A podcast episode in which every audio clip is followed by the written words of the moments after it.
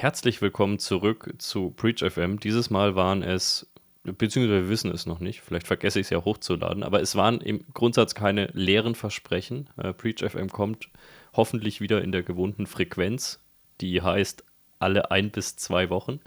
Ähm, ich habe ja gesagt, wir haben heute ein Interview und wir haben heute wirklich ein Interview, dazu kommen wir gleich. Mir ist nur gerade ungefähr zehn Sekunden vor der Aufnahme habe ich noch äh, eine Nachricht gelesen und zwar kritische Sicherheitslücke bedroht End-of-Life-Router von Cisco. Ähm, und das drückt wieder ganz viel darüber aus, womit wir jeden Tag zu tun haben. Ähm, das lasse ich einfach mal so stehen. Ähm, auch wenn wir einen Tag jetzt erst nach der Veröffentlichung der letzten News-Folge aufnehmen, möchte ich mich schon mal für das Feedback bedanken. Ich habe nämlich ähm, ja, an die zehn Nachrichten, glaube ich, bekommen, auch zu diesen ganzen Themen über unsere Branche, wie wir miteinander arbeiten. Ähm, einige Diskussionen, andere äh, Lob, wie auch immer. Mich hat sehr gefreut, dass, dass die Leute es scheinbar wirklich hören und ähm, auch bis zu einer gewissen Zeit gehört haben, das Ganze. Ansonsten würde ich sagen, starten wir mit unserem heutigen Gast und der darf sich eigentlich selbst vorstellen. Johannes, wer bist du und was machst du? Hi, ich bin der Johannes und ja, ich bin der Geschäftsführer von Securium. Und Securium macht vom Prinzip das, was äh, ja, keiner so gerne machen will, aber jeder irgendwie so braucht. Wir vermitteln und planen und bauen Security Operations Center. Ja, also entweder in hybrider Form, dass halt der externe Dienstleister ein Managed SOC bereitstellt, oder wir helfen dabei, dass eine Company sich selbst einen SOC baut, was natürlich ein langwieriges Unterfangen ist, aber genau dafür sind wir da und machen Beratung. Ja. Und ansonsten, ich glaube, äh, äh, meine Hobbys, die will hier keiner wissen. äh, ich arbeite sowieso viel zu viel, weil so viel zu tun ist und ähm, das soll es auch schon erstmal gewesen sein fürs Erste. Ja, ich habe ja gehört, SOC ist ein Wachstumsmarkt. Ähm, und also von dem her, wir haben uns ja vor einiger Zeit mal, glaube ich, auf LinkedIn kennengelernt, wollten auch ähm, in der Zwischenzeit mal was gemeinsam machen. Das hat dann aus verschiedensten Gründen nicht so hingehauen. Deswegen bin ich jetzt umso glücklicher, dass es jetzt in diesem Format hingehauen hat. Und wir wollen heute einfach mal über dieses ganze Themenkomplex SOC reden, Themenkomplex SOC reden. Ich mache da auch relativ viel zu. Ich habe auch immer noch das Gefühl, dass der Content in Deutschland zu dem Thema also entweder nicht vorhanden ist oder in der Qualität absolut nicht vorhanden ist, indem ich mir das selbst zum Beispiel wünschen würde. Weil ich muss ganz ehrlich sagen, ich habe SOC eigentlich erst kennengelernt durch ganz viel Scheitern, durch das eigene Scheitern vor fünf, sechs Jahren, als ich das selbst mal mitversucht habe, so ein SOC aufzubauen. Das ist mit, oh Gott, nicht fünf, sechs Jahre, 2015, mittlerweile fast acht Jahre her.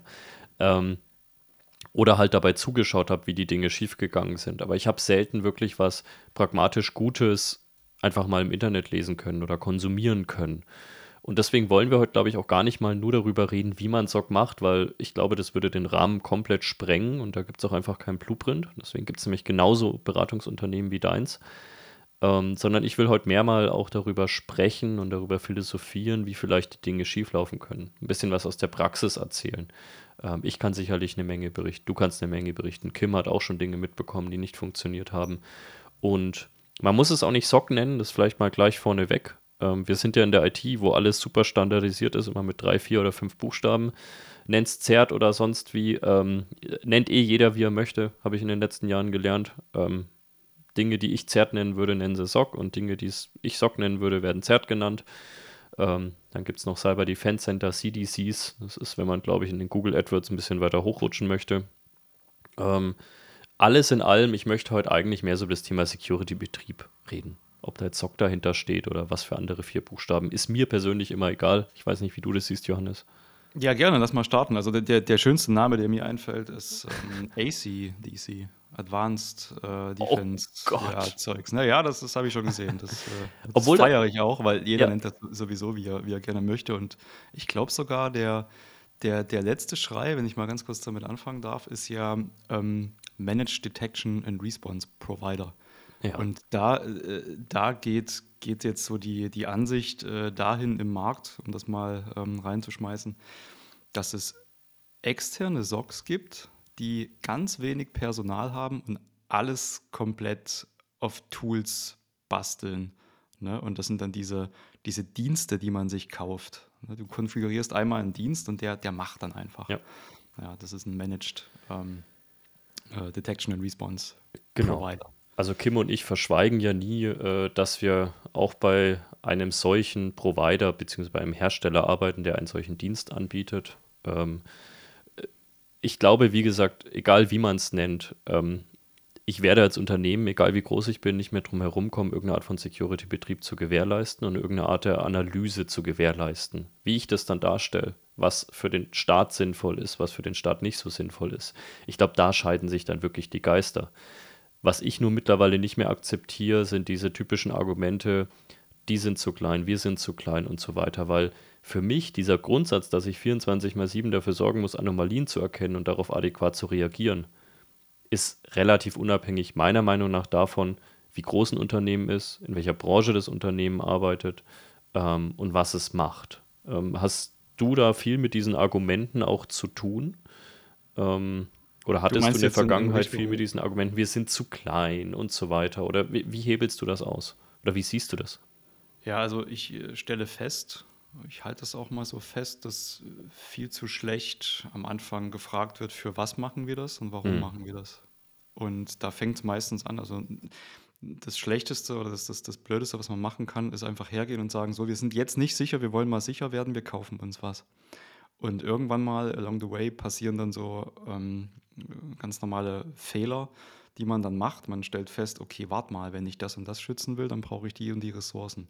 Ach, wieso? Ich brauche das ja intern. Ah nee, ich will es ja extern geben. Warum ist denn das dann teurer? Und ähm, wenn, man, wenn man dort schlecht anfängt, dann hat man ein Setup, was doomed to fail ist und man kommt da nicht mehr raus. Und ich muss es gleich am Anfang äh, erwähnen, ich kriege jeden Tag ich will nicht sagen jeden Tag, aber jeden zweiten Tag äh, in der Woche drei, vier äh, Anfragen, wo mich jemand ähm, nach einem Rat fragt, hey, ich habe gerade schlechte Erfahrungen mit meinem ähm, SOC-Provider, kennst du nicht jemanden, der es besser kann? So, und das ist das Erste, was ich frage, für was hast du den geholt, deinen externen Provider? Was soll der schützen? Welchen Toolstack und welchen Compliance-Grad willst du abdecken? Und da fängt es schon an, schwammig zu werden und dann sieht man immer, aha, okay, Requirements Engineering hast du nicht gemacht, hast du wahrscheinlich auch niemanden an der Seite gehabt, der dir ein bisschen ähm, zur Seite steht. Und ich, ich sage nicht, dass das immer ein Unternehmen, ein Beratungsunternehmen sein muss. Es kann auch der Hersteller, der sowas macht, ne, so, wie, so wie ihr zum Beispiel selbst machen. Nur da, da gibt es ganz viele am Markt, die es einfach nicht tun, die einfach nur verkaufen. Und dann ein halbes Jahr später merkst du halt, das ist ein Desaster. Ja. Und deswegen ist der Markt noch mal mehr äh, am Brennen weil genau sowas gemacht wird. Also am Anfang die Requirements mal gut glatt ziehen, das sorgt schon für einen besseren Betrieb hinterher oder das steigert die Chancen, einen besseren Betrieb zu haben. Ja, ja das, das sehe ich auch immer so, weil also ich, ich habe auch Provider, ich habe auch Hersteller, ich habe Technologien, von denen ich nicht vollends überzeugt bin, äh, auch in der Breite. Aber ich habe trotzdem selten irgendwelche SOC, Managed SOC Projekte gesehen, die rein am Hersteller, rein an der Technologie oder rein am Provider scheiterten, sondern ganz oft sage ich eben auch, wie du gesagt hast, die Unternehmen haben sich nicht mal gefragt, wofür will ich das überhaupt machen? Also was ist mein Ziel? Will ich einfach nur 24 mal 7 eine verlängerte Werkbank haben, aber ich will selbst irgendwie im Driver Seat bleiben oder will ich irgendwie eine Blackbox oder will ich einen Versicherungsschein? Also was erhoffe ich mir denn davon? Und natürlich mag ich die eine Antwort mehr als die andere, aber am Ende akzeptiere ich jede Antwort. Ich akzeptiere nur nicht, wenn die Unternehmen sich diese Frage nicht stellen. Und ja, ich sehe natürlich auch Hersteller, ich sehe auch Beratungsunternehmen mehr in der Pflicht, dass darauf hingewiesen wird, zu sagen, jetzt mach doch erstmal Anforderungen. Aber ich bin halt, und das soll jetzt kein völliges Lästern über irgendeine Kundschaft sein oder so, aber ich habe mich auch schon zu oft in der Situation wiedergefunden, Kim, ich weiß nicht, wie es bei dir ist, aber dass ich schlicht und einfach im Grunde genommen in das erste Gespräch kam und ich vielleicht sogar der erste Hersteller war, der in dieses Gespräch kam, aber der Kunde schon eine völlig festgefahrene Meinung hatte, was er für ein Konzept möchte. Also er möchte ein Managed SIEM beispielsweise haben, mhm. das 24 mal 7 irgendwas macht. Und das mag ja okay sein. Das, Im ersten Moment denkt man sich ja sogar toll, der weiß, was er will. Aber dann frage ich ja, wieso wollt ihr es denn? Was habt denn ihr für, für Sensorik dahinter? Was für Daten habt ihr denn im Unternehmen? Habt ihr mal hier wirklich eine Überprüfung gemacht, ob ihr überhaupt ein sauberes Ergebnis aus dieser Datenbasis rausbekommen würdet. Und dann kommen auf einmal gar keine Antworten. Und dann kriege ich halt das Gefühl, dass einfach gesagt wurde, ähm, wir haben irgendwo Managed SIEM gelesen oder uns hat irgendjemand Managed SIEM erzählt und das machen wir jetzt. Und ich bin der Letzte, War bei Google der, der erste Treffer. Genau. Und am Ende, ich bin der Letzte, der nicht sagt, fair enough, ähm, wir haben nicht die richtige Argumentation geliefert, wir haben nicht die richtige Lösung. Ich habe auch schon genug Unternehmen gesagt, ey Leute, was wir hier anbieten, mag für Kunden A total geil sein, aber für euch passt es einfach nicht. Habe ich auch schon gemacht. Ähm, aber ich will, dass der Kunde sich damit befasst zumindest. Ja, aber ich glaube, die Anfragen werden immer mehr, ist zumindest mein Eindruck. Und ja, da irre. würde ich die Frage tatsächlich gerne direkt an Johannes weitergeben. Ist das so ein Boom, dieses, sagen wir mal, Outsourcen von Security? Dass viele Unternehmen sagen, okay, wir haben jetzt mittlerweile verstanden, wir brauchen irgendwie Security oder bessere Security. Wir können oder wollen es selber nicht leisten, also holen wir uns einen, einen Anbieter. Du hast ja schon gesagt, wie viele Anfragen du so bekommen hast oder bekommst in der Woche. Hat das zugenommen? Ja, das, das hat extrem zugenommen. Wobei man muss sagen, das ist eine ganz perverse Welt. Ähm, man hat jetzt eingesehen, dass Unternehmen, die keine Security haben, gar keine Chance mehr haben, am Markt Leute zu kriegen. Also du kannst jetzt mhm. nicht als XY-Firma hergehen, eine Security-Stelle ausrufen und ja. dann in nach, weiß ich nicht, einem Monat jemanden da haben, der das halt tut und sich bekümmert. Das heißt, es gehen jetzt die Unternehmen an den Markt und holen sich so einen Service, die äh, keine oder eine schlechte Security-Landschaft bei sich haben oder schlechte Security-Prozesse. Ähm, haben natürlich dann keine Ahnung. Und die Unternehmen, die selbst ein großes Security-Team haben, die merken, hey, wenn ich es richtig machen will, brauche ich trotzdem externe Unterstützung. Das ist meistens der Fall. Es sei denn, man macht alles selber und man ist ein großer Konzern. Aber selbst die Konzerne, die weichen auf äh, professionalisierte Dienste aus. Und dieser, dieser Boom kommt ein bisschen auch ja, der, der wird ein bisschen auch noch befeuert von dieser ganzen keiner hat Ahnung Thematik. Du hast immer in jedem Markt, wo ganz viel Halbwissen und Unwissen herrscht und ein großer Druck, auch ein medialer Druck, hast du immer diese, diese, diese künstliche Nachfrage. Deswegen wollen auch viele ganz viel ganz schnell. Und ähm, ich behaupte mal, dass das 2023 jetzt das Jahr wird, wo sich wieder alles ein bisschen relativiert, wo man auch einsieht, okay, für was brauche ich es denn? Warum will ich es tun? Und was bin ich bereit dafür auszugeben? Oder was sagt mir denn mein Berater, was muss ich ausgeben? Oder was sagt eine Versicherung sogar? Es gibt ja auch gute. Was, was sollte ich tun? Und wir haben zwei verschiedene Welten. Wir haben einmal die nicht regulierte Welt ähm, und wir haben eine fast schon überregulierte Welt. Also alles, was, was, was BaFin reguliert, also Banken angeht oder Versicherer oder halt die Kritiswelt. Ne? Und äh, da scheiden sich so die Geister und da scheidet sich so auch meistens äh, am, am Tool-Stack. Ne? Ähm, Robert hat vorhin gerade gesagt, äh, Seam. Ähm, es, gibt, es gibt Companies, die wollen einfach ein Seam haben, damit sie ein Seam haben. Ja. So, Weil es irgendeine Anforderung ist, genau. Aber damit anfangen genau. tun sie dann nichts. Das, also das war jetzt so unsere Erfahrung, oder zumindest meine, ich denke bei Robert ist ähnlich, der letzten ja, ein, zwei Jahre, dass dann Kunden gesagt haben, ja, wir brauchen SIEM. Wenn du dann mit denen sprichst, weil wir zum Beispiel als Hersteller bieten in der Form ja kein SIEM an, aber wir bieten ähnliche Dinge an, die so irgendwo zwischen SIEM und SOC irgendwo sind und ähm, du brauchst aber trotzdem noch Leute, die sich das zumindest anschauen. Und das war halt immer das Problem. Also teilweise gab es da auch äh, SIEM-Lösungen und eine große Splunk-Installation und weiß ich nicht was. Aber das hat sich halt kein Mensch angeguckt. Da sind irgendwie die Daten gelandet, die, als Rohdaten. Ähm, und da lagen sie dann halt. Und das bringt ja, außer dass es, also das kostet halt Unmengen von Geld. Ähm, aber gebracht hat es denen halt nichts. Und jetzt ist irgendwie, sind zwei Jahre vergangen, jetzt kommen sie auf die Idee, okay, jetzt brauchen wir dann doch mal einen Dienstleister, der unsere, unser SIEM managt.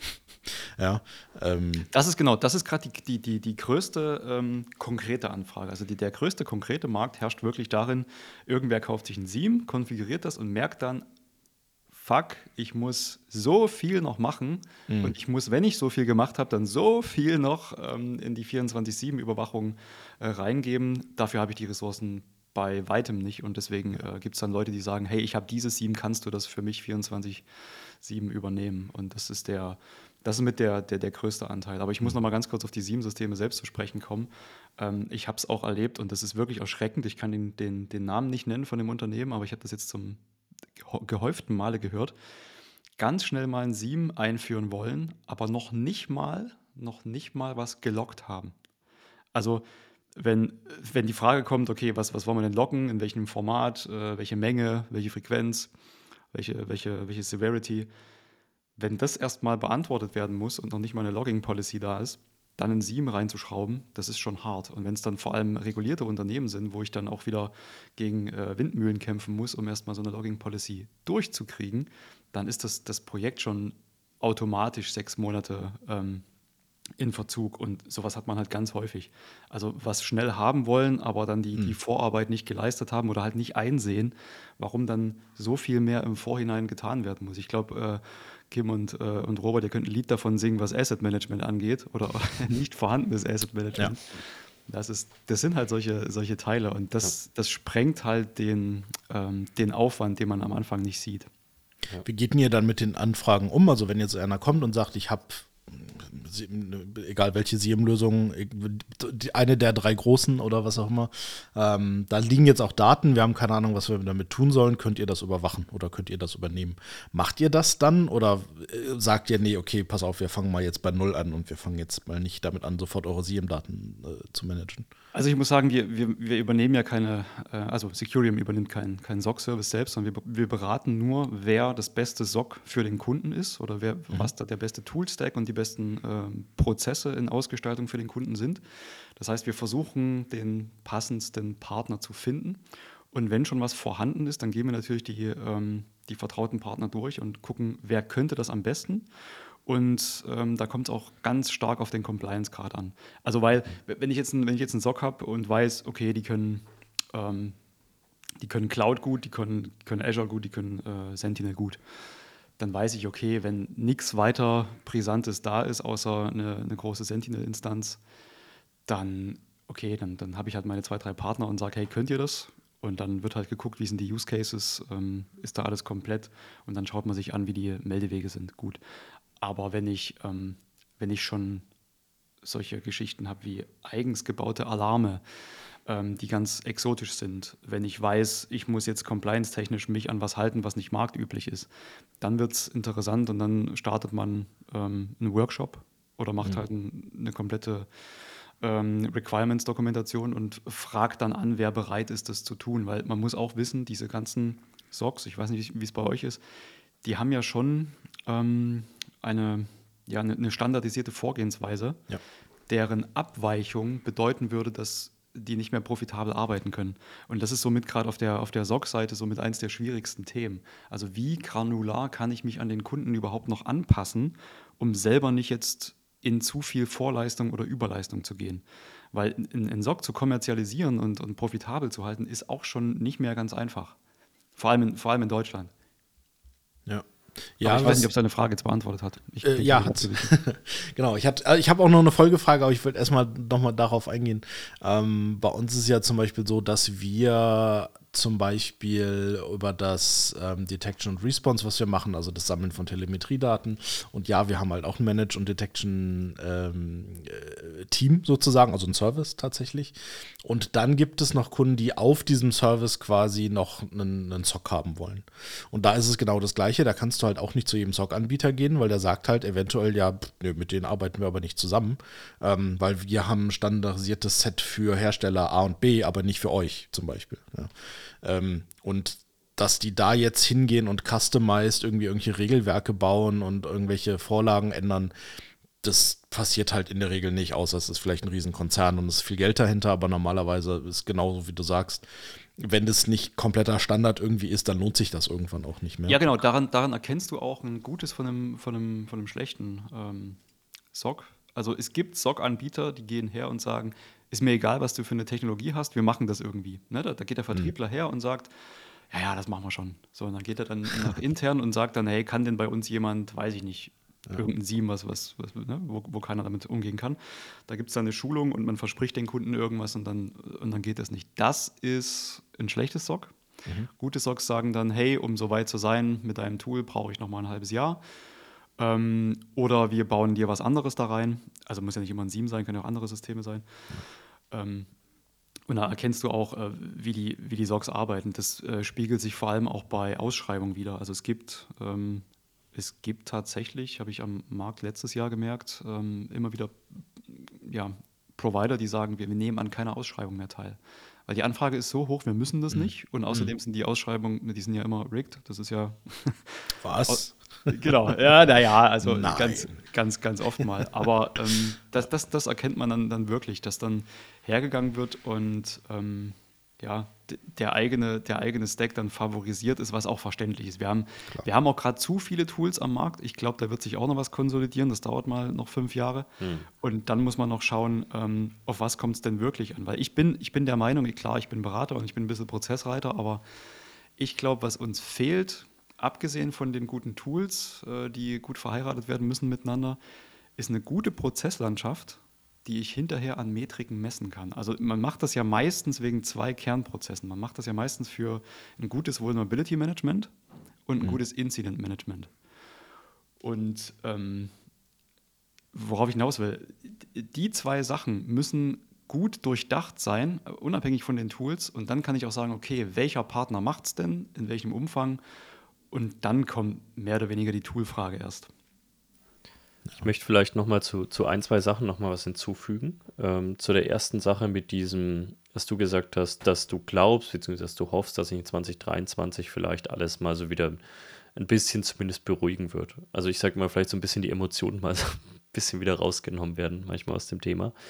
Ähm, ich, ich glaube tatsächlich eher, dass es nochmal ein emotionaleres Jahr mit dem Thema wird. Ähm, aus dem einfachen Grund, ich hatte vorher relativ viel mit, mit Großunternehmen, auch äh, viel DAX-Konzernen und so weiter zu tun und die sind in dieser Hinsicht nicht in Sachen, wie geil das SOC ist oder so, aber in diesen Learnings, was auch nicht funktioniert, teilweise einfach drei, vier Jahre voraus. Also wenn ich mir zum Beispiel anschaue in meiner alten Anstellung, wie oft irgendwelche Managed SIEM-Verträge nach der initialen Laufzeit ausgelaufen sind, das war eine riesige Trefferquote. Also da wurde kaum ein Vertrag, um ehrlich zu sein, wirklich verlängert. Jetzt gar nicht mit dem Unternehmen, wo ich davor gearbeitet habe, sondern im Allgemeinen war es eine Marktbeobachtung. Weil halt relativ schnell und teilweise halt auch ohne, ja, ist immer blöd zu sagen, aber wahrscheinlich ohne jetzt den letzten Gedanken da reingegangen wurde und nach drei Jahren wurde gefragt, ja, was hat es denn eigentlich gebracht? Also hat es uns denn eigentlich irgendwas gebracht? Und wie du dann gerade schon richtig gesagt hast, auch wie stelle ich eine Messbarkeit vielleicht auch her, haben alle halt mit den Schultern gezuckt und gesagt, ja, keine Ahnung, was es gebracht hat. Äh, bleib, ja. mal, bleib mal kurz dabei, bleib mal kurz dabei. Das, das ist interessant, weil ich habe ich hab aus, aus Mittelstand äh, genau mhm. das Gegenteil und aus Konzernen äh, deckungsgleich mit deinen Erfahrungen, dass die okay. sagen, wir machen es anders oder wir, wir gucken nochmal genauer drauf. Also ich habe bei, bei je kleiner die Firma ist und je unbedarfter, desto eher ist die Chance, so die Beobachtung, dass der Sorgvertrag verlängert wird, weil okay. denen wirklich noch mehr mit einem größeren Hebel geholfen wird, wobei je reifer ein Unternehmen ist und je reifer die Security dort schon gemacht wird, desto kritischer wird auch auf die genau. äh, SOC-Dienstleistung geschaut. Ne? Das ist das, was du auch beobachtet hast ja. oder was ihr beobachtet habt. Genau. Und das ist, glaube ich, das, was sich dieses Jahr, deswegen glaube ich eben, dass es dieses Jahr fast nochmal emotionaler wird, weil zwei Themen immer mehr reinkommen. Also A, ich sehe schon, dass auch im gesunden Mittelstand, redet man jetzt mal von 500 bis 1000 Mitarbeitern, roundabout plus minus, ähm, dass natürlich schon ein bisschen mehr Security-Kompetenz nach und nach nachkommt und dann auch da teilweise kritischer jetzt mal drauf geschaut wird, was man da für Verträge hat. Und das Zweite ist, wenn es kracht, dann wird eh nochmal kritisch drauf geschaut. Dann wird eh nochmal besonders auf budgetgebener Ebene gefragt, ey, wir haben jetzt hier weiß ich nicht, für uns den größten Betrag aller Zeiten irgendwie in, in Sachen IT-Security gelassen und es hat trotzdem riesig gekracht. Und ich glaube, dass dieses Hinterfragen, ich stimme völlig zu, dass das äh, bei den kleineren Kunden nicht so stark gemacht wird. Ich denke aber, dass es aus ganz natürlichen Gründen irgendwann mehr gemacht werden wird. Und vielleicht noch abschließend zu diesen Ausschreibungen rigged und so weiter, stimme ich dir völlig zu. Klar, kann alles immer sein. Was mich immer mehr genervt hat auf der Seite der Ausschreibungen immer beantworten musste, egal ob auf Integratorenseite oder jetzt hier auf Herstellerseite. Ich sage den Unternehmen immer, ich kriege da Fragenkataloge. Jeder, wirklich jeder kann auf diesen Fragenkatalog mit Ja, Ja, Ja, Ja, Ja antworten. Das Einzige, was ihr erreichen werdet, ist eine Preisschlacht. Ähm, aber ihr werdet mit relativ großer Sicherheit am Ende nicht das Ergebnis bekommen, was ihr euch erhofft habt, weil eure Anforderungen wirklich von jedem mit Ja beantwortet können. Irgendein Student in seinem Masterstudium könnte sich, keine Ahnung, bei AWS zwei Elk-Instanzen mieten und könnte euch wahrscheinlich diesen Fragenkatalog mit Ja beantworten. Also ihr müsst doch irgendwie eine Differenzierung herstellen. Ihr müsst euch, und jetzt kommen wir wieder zu der Anforderungsanalyse, ihr müsst doch irgendwann euch mal gefragt haben, was ihr denn wollt. Also, und da kommen wir auf das Thema, wo ich jetzt eigentlich gerne mal drüber sprechen würde, weil das ist das Thema, was ich, äh, mittlerweile komme ich mir schon dumm vor, weil ich einmal die Woche irgendein Format dazu mache, aber weil es mich wirklich aufregt. Prozesse ist das eine, Grundlagen ist das andere. Aber wenn wir über SIEM, wenn wir über XDA oder sonst was reden, reden wir ja trotzdem auch noch über Daten. Was habt ihr denn für Daten? Also wenn mir Unternehmen kommen mit und ihre SIEM-Dashboards zeigen und dann nicht mal Endpoint-Telemetrie haben, dann frage ich mich halt schon, ja, und was bringen jetzt die Firewall-Block-Events in deinem SIEM? Können wir dann im, bei einer Instant Response nachschauen, welche Firewall-Events geblockt wurden? Ähm, können wir irgendwo nachschauen, was überhaupt vor sich ging? Und dann wird meistens mit den Schultern gezuckt. Und dann denke ich mir, ja, dann kannst du es dir sparen, dann stell dir doch meinetwegen ein Graylog hin und log da alles rein. Also kommt, kommst du kosten, kostengünstiger wahrscheinlich mit dem gleichen Use Case drumherum. Und diese Datenfrage, ähm, die wird mir bisher immer noch am aller, aller, aller wenigsten gestellt. Und da muss ich auch wirklich sagen, da gibt es auch Hersteller, und das ist halt nun mal ganz oft im Bereich SIEM, die diese Frage bewussterweise nicht stellen, weil wenn sie natürlich sagen, irgendwelche Cisco Firewalls, Palo Alto Firewalls, ja klar, dafür gibt es immer irgendein Template, dafür gibt es immer irgendeine App oder irgendeine Technical App oder sonst irgendwas. Aber wenn wir in unsere Industrieunternehmen schauen, dann haben wir ja ganz andere Dinge teilweise, die da mit reinlocken sollen, security relevant. Ähm, irgendwelche OT-Firewalls, irgendwelche OT-Steuerungen, ähm, keine Ahnung, irgendwelche Temperaturfühler oder was weiß ich. Und dafür gibt es natürlich dann irgendwann keine Technical Apps mehr oder so, sondern da musst du halt Datenmanagement betreiben. Dann musst du Daten normalisieren, dann musst du die Daten halten, dann musst du Use Cases bilden. Und darüber will natürlich niemand reden. Und ja, weil es ein Aufwand ist. ist weil es ein Riesenaufwand ist. Genau, genau. Und das ist da das, was die äh, Unternehmen sich erstmal vorher oder was man dann im Prozess, wenn man sowas onboardet, wenn man so einen, so einen Service kauft, dann schon mal ähm, durchgucken muss. Was sind denn die Sachen, wie soll ich sie denn behandeln? Also ich kenne Unternehmen, die haben die Entscheidung auch getroffen, also gibt es immer Pro und Contra, aber es gibt Unternehmen, die sagen halt einfach bei uns, wir sind klassisch, wir sind klassisch deutsch, äh, Manufacturing, ähm, wir, wir, wir, bauen noch was, wir haben noch was mit, äh, mit physischen äh, Mitteln. Bei uns gibt es standardisierte Arbeitszeiten. So, das sind die typischen klassischen Arbeitszeiten. Bei uns ist alles eine Anomalie, wer nach äh, 20 Uhr abends arbeitet. Ne, wenn, wenn man solche guten Entscheidungen schon mal treffen kann, zu sagen, alles nach 20 Uhr und Feiertagsarbeit und Sonntagsarbeit ist schon mal grundsätzlich böse, dann kann ich damit arbeiten und kann da, dafür auch äh, Detection Rules bauen. Ähm, wenn ich die Diskussion aber gar nicht habe, was eine Anomalie ist, also auch bei, auch bei Daten, die erstmal nicht schlimm aussehen, dann ähm, laufe ich immer Gefahr, Dinge zu übersehen, obwohl ich sie gelockt habe, obwohl ich sie im SIEM habe, obwohl ich alles sehen könnte.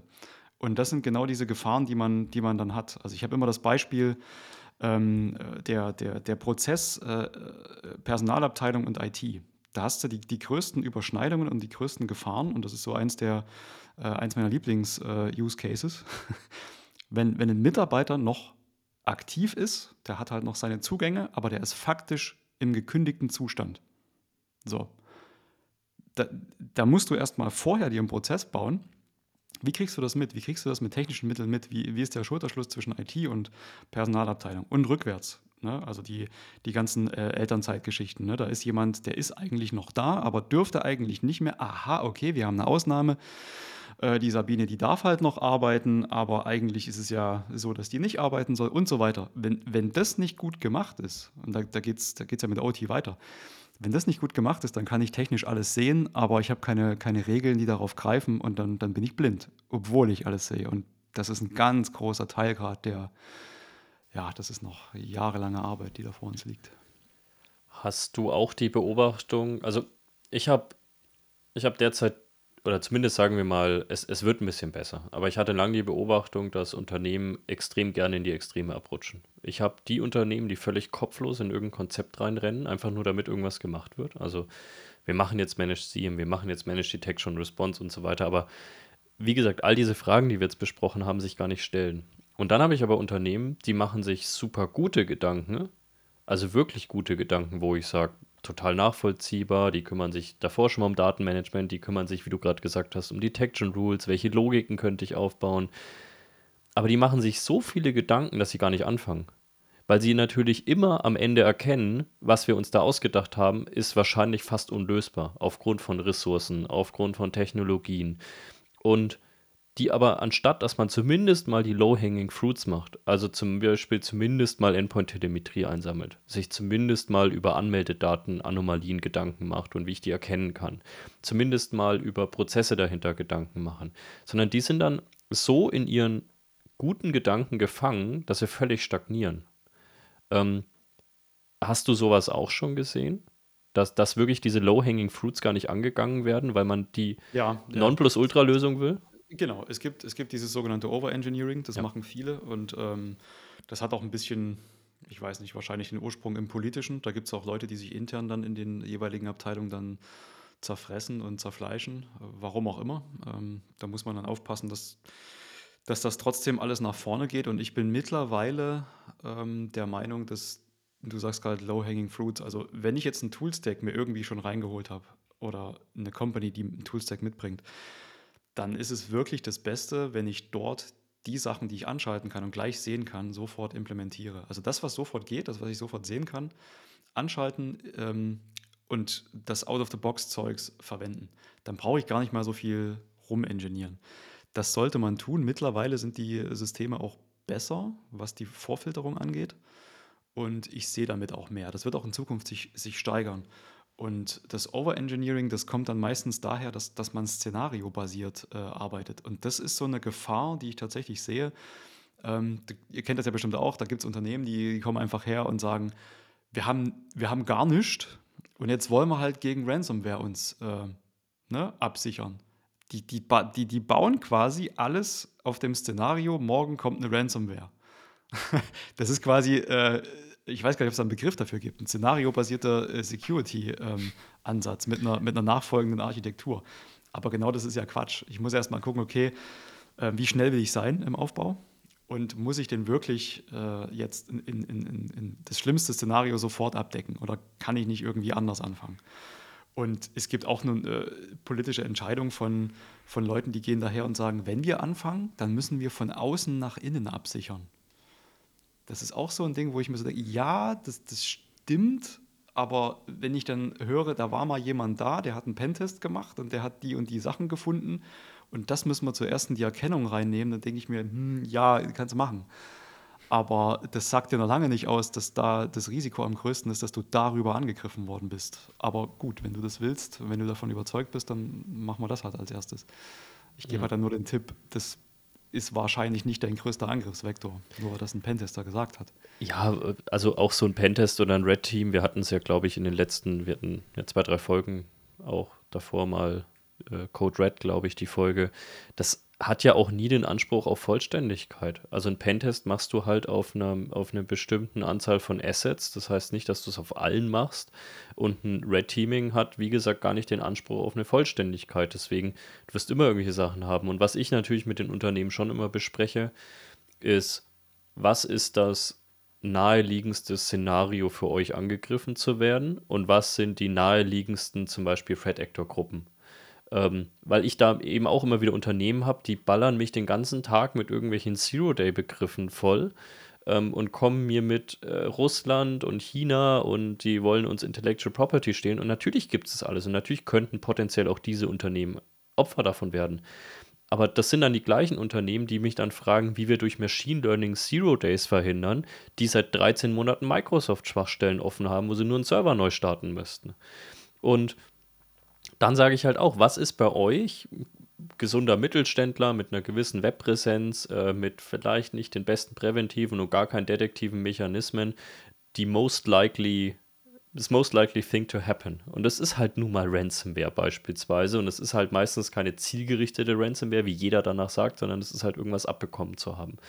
Und dann sage ich natürlich schon, da richte ich nicht mein komplettes Security-Konzept danach aus, aber ich schaue zumindest, wie kann ich in einer Kürze der Zeit mit einem verträglichen Aufwand mich gegen diese Dinge schützen. Und da denke ich halt immer, äh, klingt jetzt verschwörungstechnisch immer, aber da denke ich immer in Pyramiden.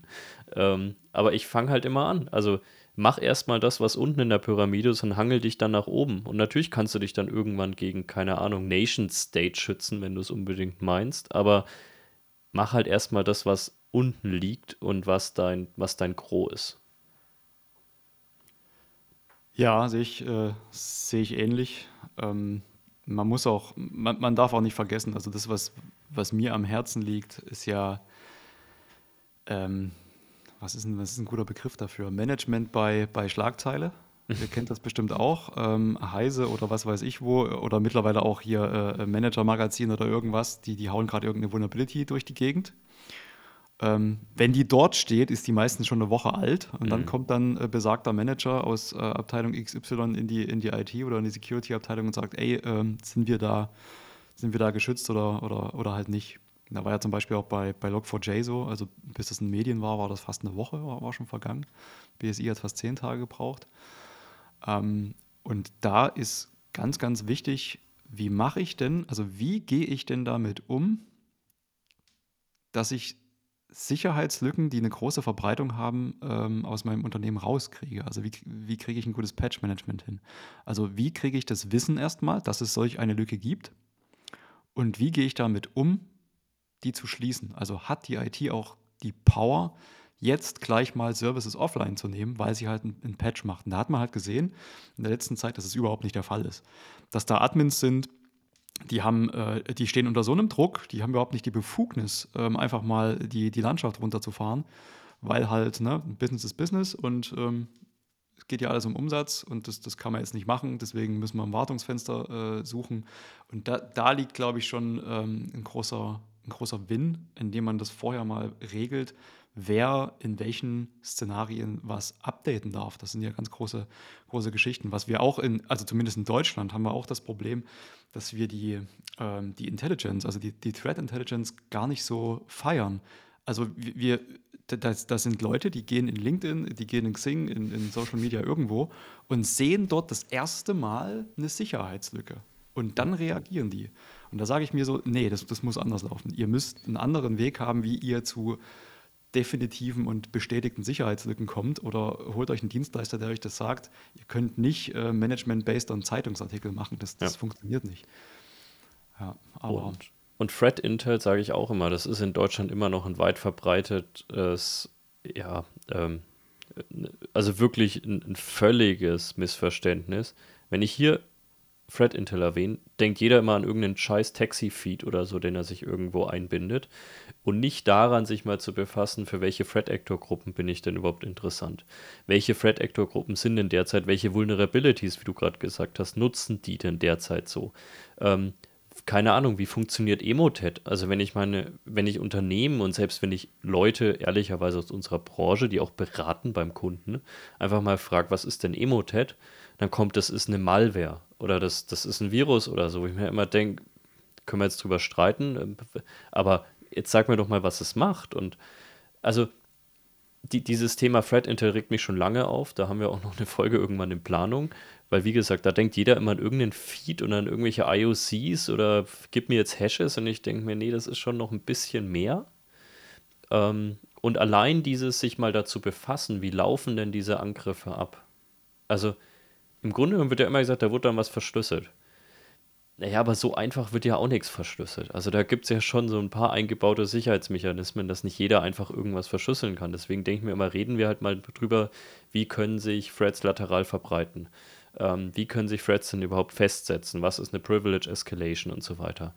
Und da fehlt mir persönlich bei ganz vielen Leuten, und damit meine ich nicht die Unternehmen selbst, die auch, sondern auch ganz viel Berater, ganz viel Integratoren, die mir diese Fragen absolut nicht beantworten können, die aber Sicherheitskonzepte bilden, die Managed Security Services ausliefern, aber im Grunde nicht mal erklären können, wie eine Malware arbeitet oder wie ein Threat Actor arbeitet.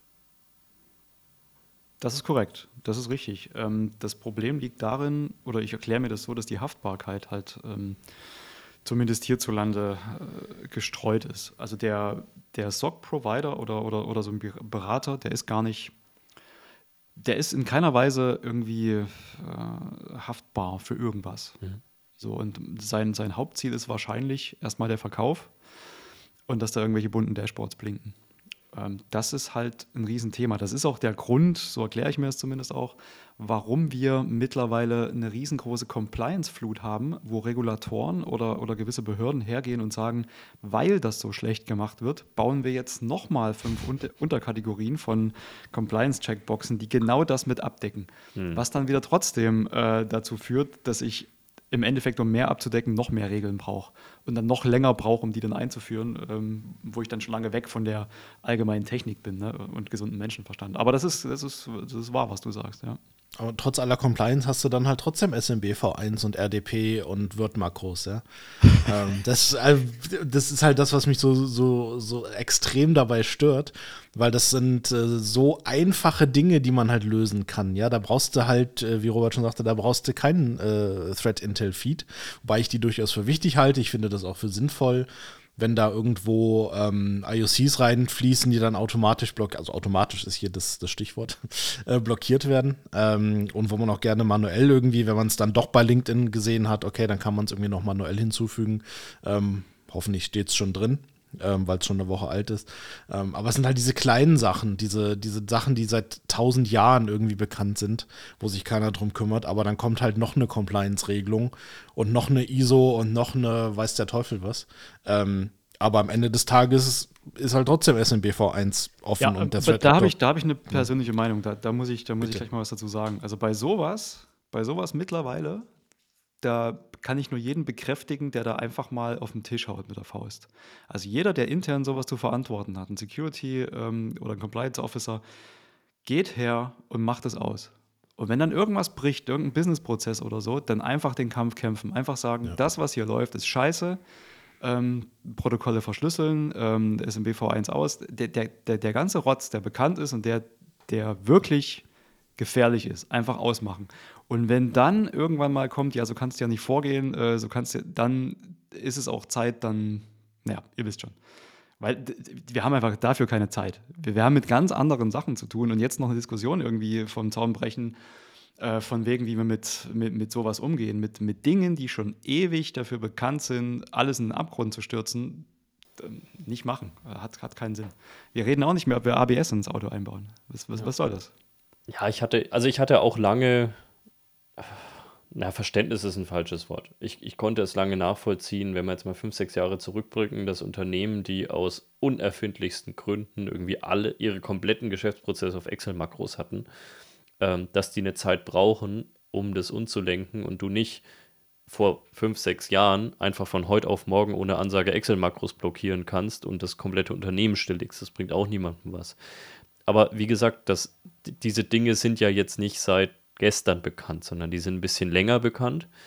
Ähm, und ich glaube, dass es ein vielschichtiges Problem ist. Es sind Unternehmen, die, das ist natürlich das häufigste, was wir in unserer Branche hören, dass äh, der Geschäftsführer macht da nicht mit. Geld ist wichtiger als alles andere. Aber es sind ganz oft, und das habe ich eben auch kennengelernt, ITler, die es auch nicht schaffen, entweder mal richtig auf den Tisch zu hauen oder mal die richtige Argumentation und die richtige Sprache zu finden, ne? das einfach mal zu erklären. Ich sage nicht, dass ich alles perfekt mache, aber ich hatte auch schon Situationen, bei denen ich es durchaus mit einem richtigen Wording dann geschafft habe, dass das Unternehmen es eingesehen hat und vielleicht jetzt nicht in der Geschwindigkeit, in der es mir erhofft hätte, aber trotzdem angefangen hat, diese Prozesse aufzulösen. Und nicht jeder ist immer, nur weil es irgendjemand behauptet, beratungsresistent. Ich glaube, wir müssen auch in dieser Branche viel mehr lernen, selbst besser zu kommunizieren und nicht immer nur rumzuheulen, wenn auf uns nicht gehört wird. Ja, da hast du recht. Das ist die Sache der Kommunikation und der Darstellung. Also das kurz und bündig zu fassen und dann auch plastisch genug, damit eine Entscheidung getroffen werden kann. Fundiert genug oder, oder mit, mit Metriken, die man, die man halt in der Kürze der Zeit rausfinden kann. Es ist halt so, dass die ganzen Gefahren einmal äh, im Dunkeln liegen. So, wenn ich jetzt bei einer, bei einer äh, wie, wie, heißt das, Betriebsbesichtigung von so einem Arbeitsschutztyp, wenn ich da irgendwie einen fehlenden Feuerlöscher habe, dann sieht der das. So, dann, dann sieht er, ah, da war mal ein Feuerlöscher, hier ist keiner mehr, warum ist es so? Rüge, Rüge. So, bei, bei den ganzen Defense-Maßnahmen, die wir haben, das, das ist ja erstmal so gar nicht sichtbar. So, und dann kommt es wirklich darauf an, ob jemand gut kommunizieren kann und das Offensichtliche mal an die Wand bringt, so damit jemand sagen kann, ah, dafür brauche ich jetzt 10.000 Euro. Ja, genau. Ah, das dauert ein halbes Jahr. Ja, genau. Das ist tatsächlich ein bisschen untergegangen, weil, ja, weil wir halt alle besser werden müssen mit äh, Standardkommunikation wahrscheinlich. Ja.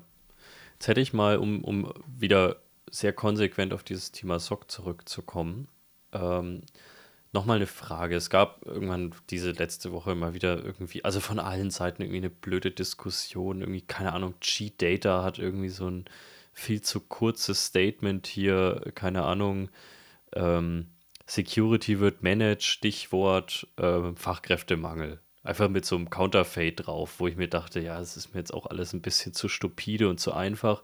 Aber von der anderen Seite kam sofort, wurde super emotional und es ist, keine Ahnung, ist respektlos irgendwie gegenüber den Leuten, die für die Sicherheit sorgen. Ich will niemanden, weder Cheat Data noch irgendwie jemanden, der darüber geschrieben hat, persönlich angreifen, aber es hat für mich einfach mal wieder diese Rigorosität dieser ganzen Debatte ganz gut beschrieben. Weil für mich liegt die Wahrheit halt irgendwo dazwischen. Mir kann, und da bleibe ich dabei, und da mag man mich genauso angreifen wie Cheat Data oder sonst was, mir kann kein ähm, IT-Leiter eines mittelständischen Unternehmens mehr sagen, dass er voll und ganz komplett, also kann eh niemand, aber in einem extremen Umfang für Sicherheit sorgen kann, ohne irgendwo auch mal einen sehr geeigneten Service in Kauf zu nehmen. Mir kann aber auch kein Dienstleister sagen, dass das Unternehmen gar nichts mehr hinbekommt und man einfach irgendeinen Managed Service holen soll, sondern es werden halt immer individuelle Konzepte sein. Es wird ganz viel Anforderungsengineering sein und wir werden in den Unternehmen, das ist meine Meinung, noch immer jemanden brauchen, der das Ganze steuert, der es unternehmensspezifisch umsetzt, ähm, der die Qualität überprüft eines solchen Unternehmens und der auch einfach ein Sparringspartner für die ist. Ähm, wie, wie denkst du über diese Debatte? Wie denkst du im Allgemeinen über dieses ewige Thema, dass man in jedem Artikel Fachkräftemangel liest? Und wie denkst du insbesondere, ich glaube, das hatten wir beide schon mal, Johannes, dieses Thema aufgeblähte Statistiken, wie viel SOC-Fachkräfte uns fehlen? Ja, das ist äh, sehr spannend. Also ja, wir haben Fachkräftemangel. Der ist vielschichtig, da könnte man vielleicht nochmal einen eigenen äh, Podcast draus machen. Ähm, ja, man kann automatisieren und ja, man braucht äh, immer physische Leute. Also ich versuche es mal aufzudröseln. Man hat, also man hat einmal die, die, die ganze Compliance-Schiene, die lebt ja davon, dass es Compliance-Menschen gibt. Und die wird es auch immer geben, weil, weil, du kannst Compliance nicht schlussendlich wegautomatisieren. Du kannst zwar ganz viel machen mittlerweile mit ähm, Standardisierung in der Cloud, also was da mittlerweile geht, ähm, ist schon äh, beeindruckend. Du hast gewisse Systeme in der Cloud drin, die sind mehr und mehr standardisiert und da kannst du auch gewisse Compliance-Regeln ähm, immer standardisierter einhalten und prüfen. Ja.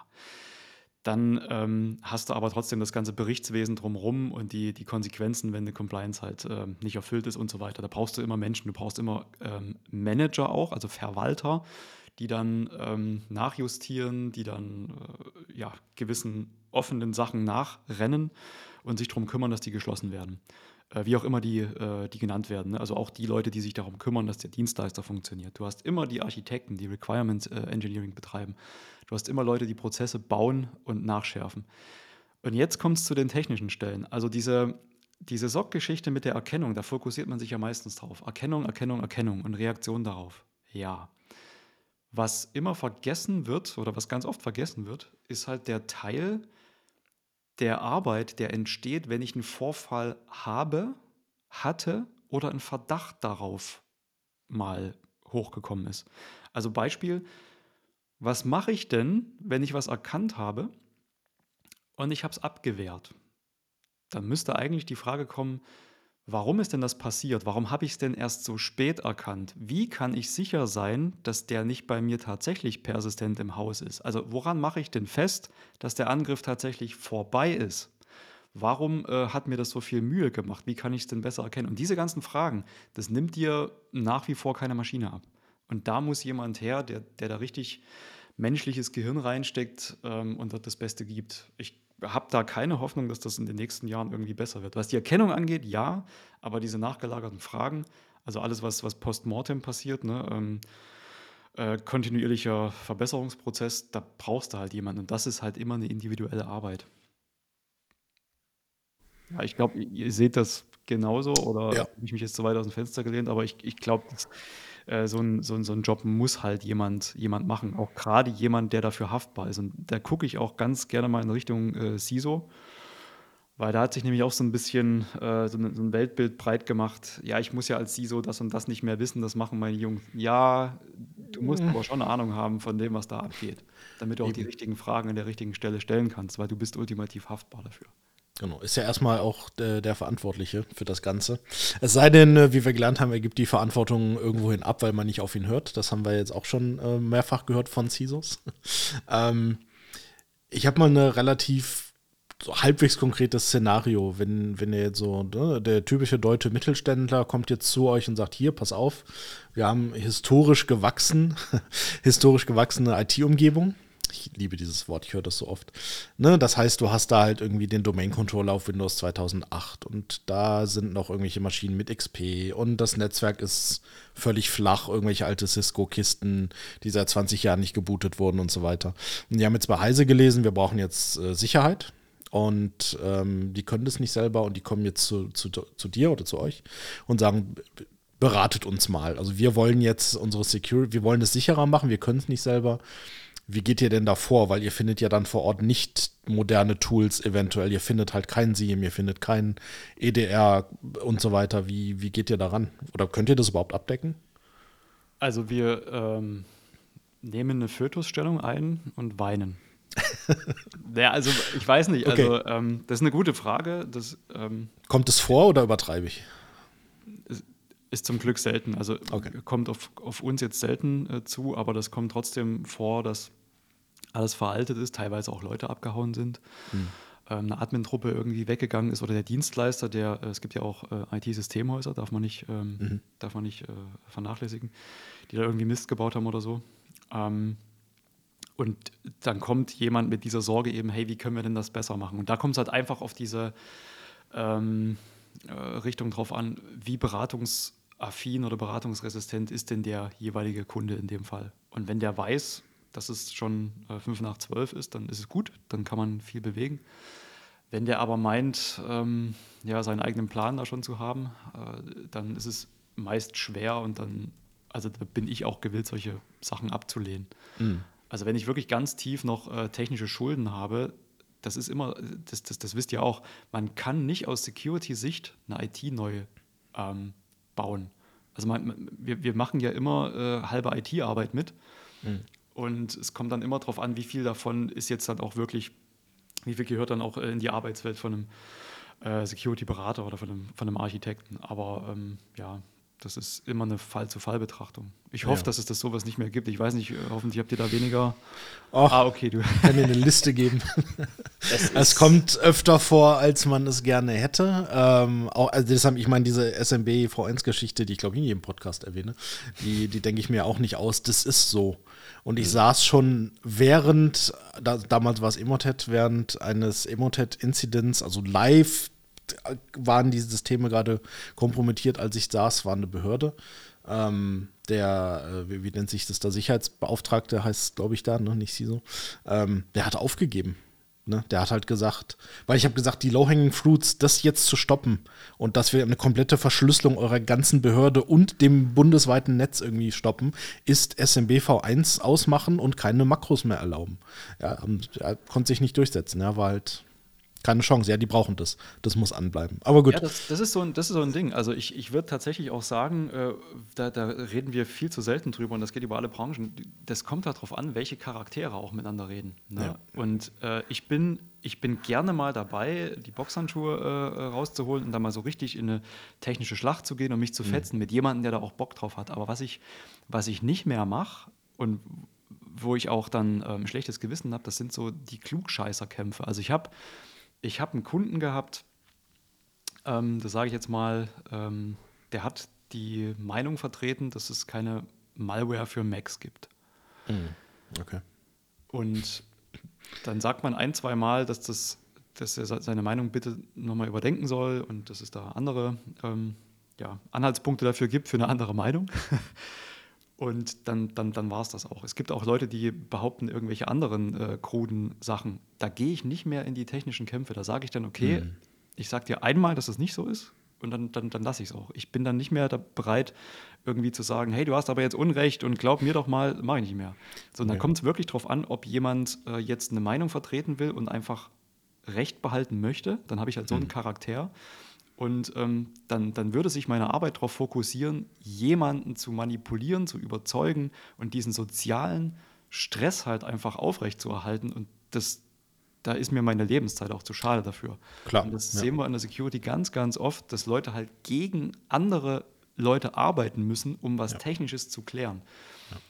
Und da wird viel Arbeitszeit verbrannt. Aber ich äh, weiche jetzt wieder ab vom Thema, Entschuldigung. Ja, alles gut, alles gut. Dafür sind wir hier. Das ähm, ist ja ähm, vielleicht da noch ganz kurz hinzuzufügen. Das ja. ist ja auch ein ganz wichtiges Thema, was ich in der Folge, die wir gestern veröffentlicht hatten, auch mal erwähnt habe. Ich habe auch, wenn ich jetzt mal 5, 6, 7, 8 Jahre zurückschaue, habe ich es viel persönlicher genommen, wenn irgendein Berat von mir nicht angenommen wurde. Ähm, und damit habe ich aufgehört, weil damit musste ich auch irgendwie aufhören, sonst wäre ich, glaube ich, in dieser Branche komplett unglücklich geworden. Ähm, wie du richtig gesagt hast, ich mache das mit Nachdruck. Ich mache es auch gerne ein zweites Mal, wenn es mir wichtig ist. Besonders wenn ich glaube, dass mein Gegenüber es einfach noch nicht verstanden hat. Dann fasse ich da auch nochmal nach. Wenn ich aber merke, dass es auf einer kompletten Überzeugung oder wir nennen es mal in Klammern vielleicht sogar eine Ignoranz beruht, dann, dann ist es so. Dann wenn ich jetzt als Managed-Dienstleister bin, dann muss man leider das alte deutsche Sprichwort doch mal wieder rausholen, wer schreibt, der bleibt. Dann schreibe ich das vielleicht auch nochmal. Ähm, aber dann höre ich auf, das persönlich zu nehmen. Das wollte ich nur noch mal dazu sagen. Also das musste ich auch lernen und ich glaube, das müssen viele noch lernen und das ist, ist auch ein Prozess, das ist gar nicht schlimm. Ähm, aber ich glaube, man darf, man darf nicht alles, was in, in hier dem beruflichen Leben, besonders in so einem umstrittenen Thema ganz oft, ähm, man darf es nicht persönlich nehmen. Ja, da, hast du, da hast du recht. Ich, äh, wenn, wenn ich mal was fragen darf, äh, euch beide, ähm, äh, wäre mir ganz lieb, mal ganz kurz auf die kommerzielle Seite zu gehen, äh, was SOC Services angeht. Ich habe ich hab so ein paar ähm, Thesen. Mal gucken, ob ihr, ob ihr die äh, bestätigen könnt. Ja, hau ähm, Zum einen, es werden ganz selten nur noch unbezahlte POCs gemacht. Die POCs sind meistens Teil der, der Dienstleistung oder werden verpreist und die Leistungspreise generell gehen nicht nach unten. Also ich äh, nehme an tendenziell, dass das der Fall sein wird, dass die weit nach unten gehen werden aber nicht in naher Zukunft. Wie seht ihr das? Also das, das, das Pricing rund um die Dienstleistung. Also das Proof of Concept kann ich vielleicht gerade mal beantworten, weil das ist ja oder war jetzt lange ja mein Gebiet. Ähm, also es kommt sicherlich darauf an, ich kann natürlich nur für uns reden, wie, wie wir das machen. In der Regel, in den allermeisten Fällen machen wir Proof of Concepts äh, gratis, wenn es Sinn macht. Also wir werfen damit auch nicht um uns, weil es ist immer viel, es kostet halt Arbeitszeit, es sind Leute involviert, Hardware muss vielleicht verschickt werden und und und. Ähm, das heißt, wir bieten das jetzt nicht an, man kann sich auf der Webseite klicken und man kriegt dann gratis äh, POC, so ist nicht. Ähm, aber wenn es Sinn macht, ist es in der Regel gratis. Es gibt da Ausnahmen, das kann schon mal passieren, dass Kunden tatsächlich, also man merkt das dann so ein bisschen, die wollen, dass das einen gewissen Kostenfaktor hat, weil das dann einen gewissen Wert irgendwie haben soll. Das ist aber eher die Ausnahme. Normalerweise ist es wirklich so, dass eigentlich schon der Kunde von dem Konzept, was wir vorgestellt haben, eigentlich so weit überzeugt ist und der Proof of Concept dann wirklich nur noch das Ganze so, naja, so ein bisschen bestätigen soll, was wir theoretisch besprochen haben. Ähm, Genau, das machen wir zumindest in der Regel kostenfrei. Also das kann ich vielleicht auch noch mal, wie gesagt, ich bin ja auch erst seit einem Jahr in dieser ganzen Herstellerbubble, war davor ja auch, ja, unabhängig ist man nie, aber unabhängiger, abhängig. Ähm, also ja, es, ich glaube, die, die einzelnen POCs habe ich jetzt gar nicht gesehen, dass die großartig bepreist werden, aber besondere Dienstleistungen innerhalb dieser POCs. Und so ist es dann Beispielsweise bei uns auch. Also wenn wir ein sogenanntes Breach Assessment währenddessen noch machen und wenn wir wirklich sagen, wir machen jetzt über zwei, drei Wochen, schauen wir auch nochmal eure kompletten Telemetriedaten durch und machen wirklich vielleicht auch mal ein Threat Hunting oder zerlegen Sachen, schauen, ob irgendwo vielleicht Emotet schon aufzufinden ist und so weiter. Ähm, und ihr wollt auch noch einen ordentlichen Ab äh, einen Bericht haben, den ihr vielleicht im Zweifel sogar für einen Versicherer vorlegen könnt, dann ist das was, was irgendwo dann auch bezahlt wird, was vielleicht dann auch mal verrechnet wird, was aber bezahlt wird. Und das sehe ich genauso bei anderen Herstellern, ähm, wo ich tatsächlich hier und da gesehen habe, dass auch Sachen wirklich mal sich bezahlt werden gelassen ist, wenn äh, irgendwo ein richtiges Betriebs-POC bei einem Provider, der kein Hersteller ist, stattgefunden hat. Kann ich natürlich zu einem gewissen Grad auch verstehen. Ähm, weil man hat halt keine 24 mal 7 Betriebsteams, die einfach nur POCs machen, sondern das muss halt irgendwo mit aufgehangen werden und muss auch irgendwo bezahlt werden. Ähm, die Preise, das ist tatsächlich ein interessantes Thema. Ähm, wieso wird es nicht günstiger, beziehungsweise wird sogar teilweise teurer? Liegt, glaube ich, ganz einfach dran, dass die Software unten drunter immer noch ganz, ganz viel davon ausmacht. Also die Software-Lizenzen unten drunter, was ja meistens mittlerweile auch Software as a Service irgendwo ist, ähm, das wird einfach teurer. Und dadurch steigert sich meistens auch der Gesamtpreis. Also wenn man sich jetzt anschaut, im Januar haben ganz viele Hersteller, eigentlich fast alle, die irgendwo Software as a Service anbieten, nochmal die Preise irgendwie so ein bisschen erhöht, wegen Supply Chain und so. Ähm, weiß ich nicht, weil man halt einfach die Preise erhöht hat und dadurch haben sich meistens auch die Gesamtdinge erhöht und ich weiß nicht, ob die Preise runterkommen werden, um ehrlich zu sein. Also wenn man sich jetzt mal anschaut, wie viel Last mittlerweile auf vielen globalen Managed Detection Response Diensten von Herstellern liegt und so weiter, ganz ehrlich kann ich mir jetzt gar nicht so unbedingt vorstellen, dass es viel günstiger wird, weil wieso? Man hat auch jetzt schon verdammt viel Last drauf. Man, es ist auch jetzt gerade nicht so, dass man sich, also jetzt mal wirklich so un unverwegen aus dem Nähkästchen geplaudert, es ist jetzt nicht so, dass wir äh, uns darum schlagen müssen, neue Onboarding-Termine zu bekommen. Ich glaube, wir liefern einen super Service ähm, und deswegen wird der Service auch genutzt. Aber das geht anderen genauso. Also ich kenne jetzt kaum jemanden in der Branche, der sagt, oh, vielleicht müssen wir doch mal ein bisschen die Preise senken, damit wir ein bisschen Last auf die Plattform bekommen. Ja, ähm, gebe ich dir recht. Die Ansicht teile ich auch. Äh, ich habe, also langfristig begründe ich die Aussage, dass die Servicepreise nach unten gehen mit einer Konjunkturabschwächung. Also wenn du, also wenn du jetzt mehr Unternehmenspleiten hast, dann hast du auch weniger Last auf den Socks, weil natürlich dann auch die Verträge wegfallen. Das ist jetzt alles äh, Teufel an die Wand malen, aber ich kann mir schon vorstellen, dass wir eine Konjunkturdelle kriegen, ähm, die dann irgendwann mal sich auch auf die Security-Branche ähm, ja, niederschlägt.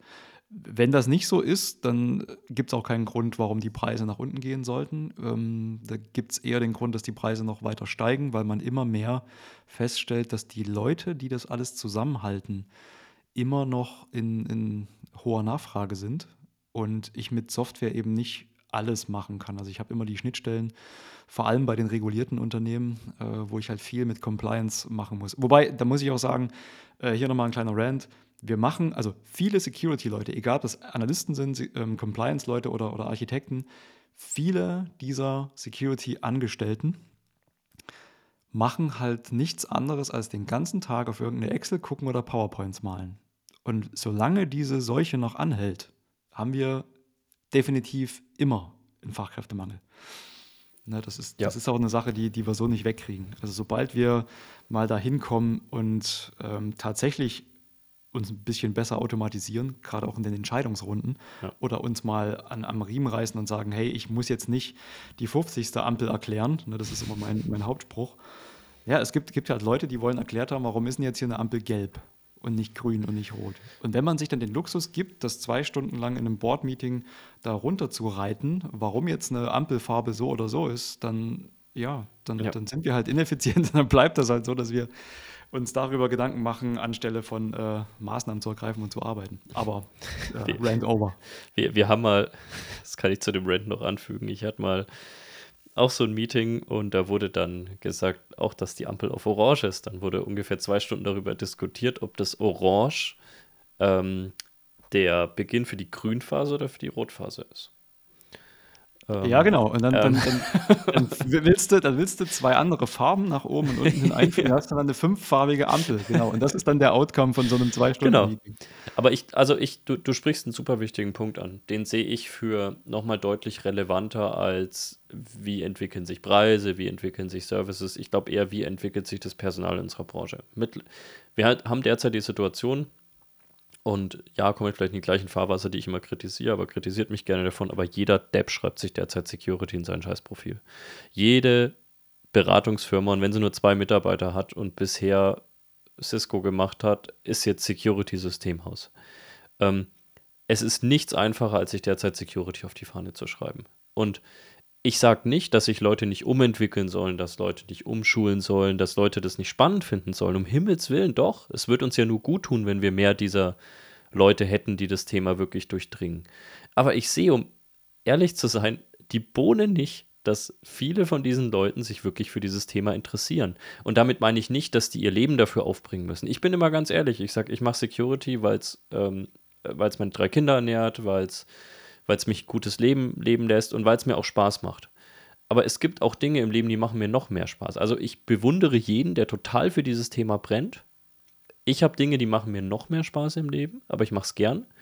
Aber ich verlange trotzdem von jedem, dass er sich mit dem Scheißding befasst. Und dass er sich wirklich dahinter hockt. Und dass er Dinge nicht, und damit meine ich nicht nur immer diese ewigen, oh, blöder Sales, sondern ich meine auch genauso Techies. Ich meine jeden.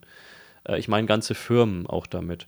Und das ist für mich derzeit ein Trend, der natürlich seit zwei, drei Jahren schon vorherrscht, der aber 2022 massiv wurde, der mir richtig auf den Senkel geht, weil ich habe ganz viele Unternehmen, die werden dann irgendwie angegriffen, weil sie nicht die richtigen Sachen gemacht haben. Da sage ich, naja, die Unternehmen, die wussten es nicht besser, haben sich deswegen, hatten die Einsicht, haben sich externe Hilfe geholt ähm, und dann wurde ihnen ein Scheiß erzählt für viel Geld. Und ich glaube, da wird sich ganz viel bei uns im Markt verändern. Ich glaube tatsächlich und ich hoffe, dass sich in den nächsten Jahren, ich sehe das jetzt noch nicht in den nächsten ein bis zwei Jahren, aber ich glaube, dass sich irgendwann die Spreu vom Weizen trennen wird. Und äh, hoffentlich auch, dass Leute bemerken werden, dass man nicht einfach nur ein bisschen über Security labern kann und dann alles noch mit New Work verknüpfen kann im besten Falle. Und jetzt fange ich auch schon das Renten an, aber am Ende ist es ja so. Also wir reden mittlerweile auch im Bereich Security mehr über das Arbeiten, als dass wir arbeiten. Ähm, und äh, ja, also wie gesagt, ich hoffe einfach, dass sich da so ein bisschen die Spreu vom Weizen trennen wird. Ich hoffe auch, dass ganz viel automatisiert wird, was heute vielleicht auch schon automatisierbar wäre. Ähm, und dass wir dieses Thema endlich mal pragmatischer angehen. Ja, also die, die Geschichte mit den Leuten, die sich das auf die Fahne schreiben selber, das hast du halt immer in einem Markt, der in einem hohen ähm, ja. High Demand ist. Klar. Dann kommen irgendwelche Leute an und wollen halt ein Stückchen vom Kuchen ab, kann ich verstehen. Ich ähm, also ist, das ist eigentlich gar nicht so schlimm, weil sich der Markt dann somit auch selbst bereinigt. Ich mhm. äh, nehme wahr, dass dieser Markt mittlerweile, ich meine, das ist bei euch genauso, äh, mit Mundpropaganda funktioniert. Also ja. ich kriege tatsächlich direkte Anfragen, hey, du wurdest mir empfohlen, von dem und dem können wir zusammen Business machen. Also es ja. funktioniert überhaupt nicht mit Werbung, funktioniert nicht mit, mit äh, Weißer Geier, das funktioniert mit tatsächlich guten, ähm, goldenen Empfehlungen. Und dort wird sich dann tatsächlich, wie du gesagt hast, die Spreu vom Weizen trennen. Und man wird auch dann, das hat man in der Branche natürlich nicht und vor allem in der deutschen Kultur ist das nicht mit drin, man, man, man stellt auch niemanden an den Pranger. Also ich wäre ja mal, ich wäre ja mal für, ein, für ein Format, wo man sagt, welche, welcher Virenschutz hat denn versagt oder welche, welche Firma hat den schlecht beraten. Ne? Ähm, das, das, das fehlt, ich meine, das ist auch nicht ganz ne, kulturell okay, aber ähm, das kommt jetzt immer mehr, weil vor allem wir sind ja schon ein paar Jahre dabei und äh, jetzt siehst du halt hier und dort, wer hat denn zu viel Geld ausgegeben? Wer kommt denn nicht nach? Wer, wer ist denn angegriffen worden? Wer hatte den nächsten DSGVO-Vorfall? Diese ganzen Geschichten, die kommen jetzt langsam hoch und dann äh, wird sich daran orientiert, wer gut äh, arbeitet äh, für vernünftiges Geld und dann auch einen guten Dienst anbietet.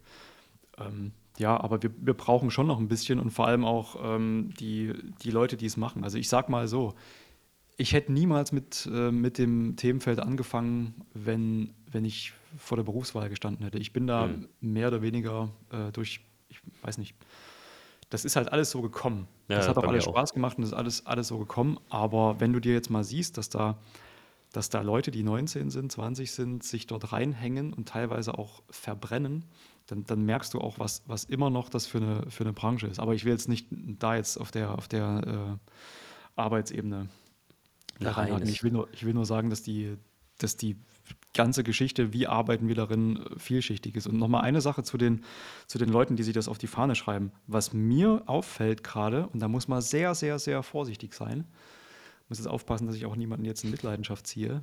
Wir haben eine Seuche von Systemhäusern, die jetzt alle Security machen.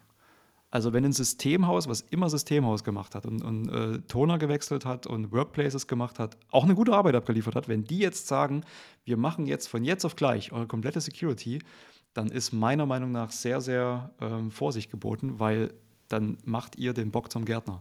Dann überwachen die ihre eigenen Konfigurationen, ihre eigenen Deployments, ihre eigenen Sicherheitsregeln und so weiter. Und das ist schon ein paar Mal nach hinten losgegangen. Und ich habe halt zu viele NDAs unterschrieben, dass ich das nicht nennen darf, aber das, das ist ganz, ganz gefährlich, was da gerade abgeht. Und das ist aber auch, also deswegen muss man immer differenzieren. Also nochmal, ich bin froh, wenn sich, wenn sich Leute wirklich Mühe geben, dieses Thema sich anzueignen. Ich bin total froh darüber und ich, ich komme ja selbst nicht ursprünglich daher. Ich habe auch viel Storage gemacht, ich habe viel Virtualisierung gemacht und es war auch vor zehn Jahren, als ich so den Umschwung angefangen habe, auch einfach noch eine andere Zeit. Man konnte das ruhiger angehen, man konnte das gelassener angehen man hatte nicht überall sofort irgendwelche verschlüsselten Unternehmen, um die man sich kümmern musste und so weiter. Die Threat Landscape war eine ganz andere. Deswegen, ich habe höchsten Respekt vor den Leuten. Ich will nur einfach, dass die Leute es richtig machen. Das gleiche mit den Systemhäusern. Es kann nur gut sein, wenn wir in der Fläche es schaffen, mehr Beratungsunternehmen ähm, äh, zu implementieren und besonders Unternehmen, die halt ein Vertrauensverhältnis zu ihren Kunden haben, was einfach wichtig ist für eine Beratung, so ein Vertrauensverhältnis. Du hast ja gesagt, Mundpropaganda. Und es geht auch nur über Vertrauen. Dann bin ich nur froh, dass das geschieht. Aber ich sehe es halt genauso wie du. Das ist halt nichts, was von heute auf morgen geschieht. Sondern das ist ein irre langer Aufbau. Und ich habe sowas selbst mal versucht und bin damit ja nicht auf die Fresse geflogen. Aber nachhaltig hat es in dem Unternehmen auch nicht funktioniert. Lag sicherlich an meiner Arbeit, am Unternehmen, an ganz vielen anderen Dingen. Aber ich habe einfach gemerkt, wie lange es braucht, in einer viel ruhigeren Zeit, sowas aufzubauen. Und Fachkräftemangel, wir können ja nicht sagen, äh, hier, Kunde, du hast Fachkräftemangel, mach das mal mit uns. Wir haben in den letzten drei Monaten ein komplettes Team von 15 Leuten aufgebaut. Dann will ich auch mal fragen, und wie habt ihr geschafft, 15 Leute zu bekommen? Also, ich, ich sehe ja schon, wie schwer wir uns tun, auch als Hersteller, und ich rede ja auch mit anderen Herstellern, äh, Personal zu finden, geeignetes. Ich weiß, wie es Systemhäusern geht und ich weiß besonders, wie es Kunden geht. Deswegen werde ich immer zumindest hellhörig, wenn Unternehmen sagen, wir, wir machen jetzt auch Security, was ich, wie gesagt, an sich begrüße aber dann muss es richtig gemacht werden. Ja, das ist korrekt. Also ich äh, sag mal so, den Fachkräftemangel, den, den wirkt man gerade ein bisschen entgegen. Das sehe ich gerade kommen, dass wir aus anderen Ländern äh, eine verlängerte Werkbank ähm, immer mehr uns holen. Das hat vorher schon, ich meine, das macht ja Big Four und Big Five die ganze Zeit. Ähm, das kommt jetzt auch. Da ist so ein bisschen die Hürde äh, äh Compliance und Datenströme und DSGVO. Ne? Was, was kann ich dann auslagern, was nicht? Ich glaube, das ist ein großes Thema jetzt der nächsten Zeit. Ähm, und äh, eine andere Sache, die ich noch ansprechen möchte in dem Zusammenhang, ist die Feedback-Kultur. Also ich habe lange gebraucht dafür, aber ähm, ich mache das mittlerweile. Ich gehe hin zum Kunden und sage, so, was hat dir jetzt alles gefallen und was ist jetzt alles schlecht? Also wo, wo ist mein blinder Fleck? Und dann grill mich doch mal. Dann äh, geh doch mal her und, ähm, und, und, hau mal richtig drauf. Ich sage jetzt auch nichts. Ich sage, ich verteidige mich nicht, äh, hau einfach drauf. Hier hast du eine große Peitsche, hau einfach drauf.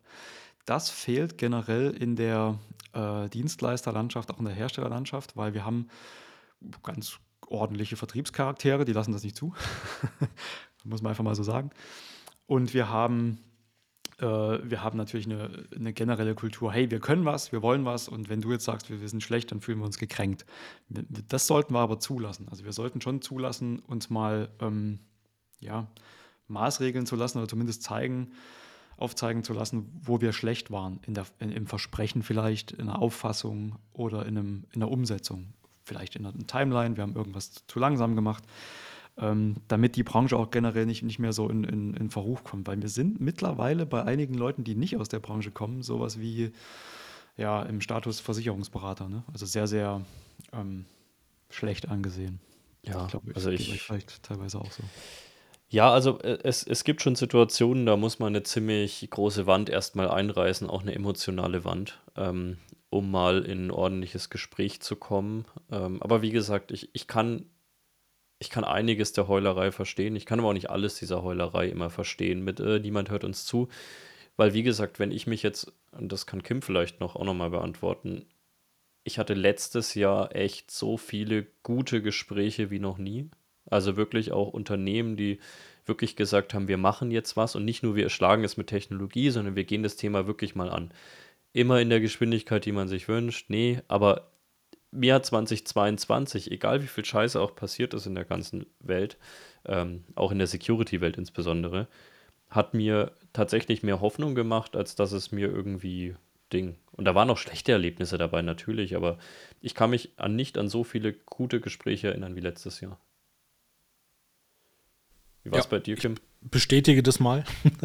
ähm, nun mache ich das ja nicht schon seit, seit so vielen Jahren, aber tatsächlich hat es sich schon geändert.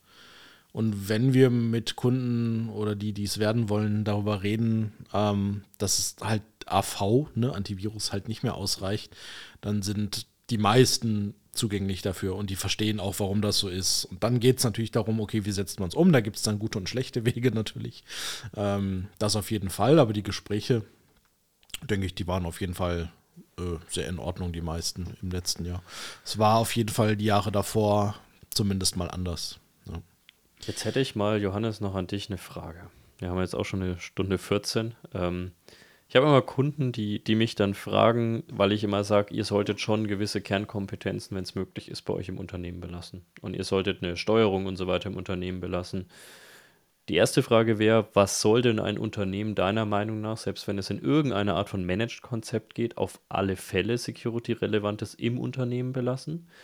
Und die zweite Frage anschließend wäre eher die, besonders wenn wir im Bereich Security Analyse, Security Operations ähm, gehen, sollen Unternehmen lieber dieses, diese Aussortiererei, diese große Waschmaschine ähm, zum Dienstleister geben oder sollen sie lieber diese große Waschmaschine mit, ich sortiere erstmal aus 100.000, äh, weiß ich nicht, Artefakten eine Sache raus und lass die dann von dem Dienstleister untersuchen, so in der Art. Also sollen die lieber die Highskiller haben, die dann was überprüfen, wo ich nicht mehr weiterkomme.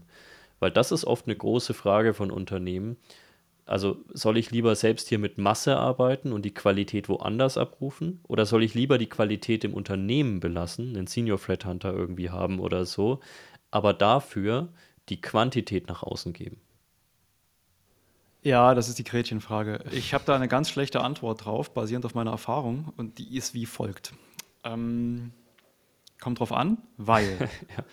es, es, kommt tatsächlich drauf an, was ich für eine Infrastruktur zugrunde habe und welche Geschäftsprozesse da ablaufen. So, ähm, fangen wir mal ganz kurz an mit, äh, was soll denn ein Unternehmen erstmal mitbringen oder was soll ein Unternehmen behalten? Also ich stelle fest, da bin ich ja mittlerweile Profi drin, ähm, Unternehmen haben noch nicht mal eine Notfallbereitschaft. So, mit, mit, also noch nicht mal eine Notfallbereitschaft, noch nicht mal sich die Frage gestellt, welche Daten darf ich denn exportieren.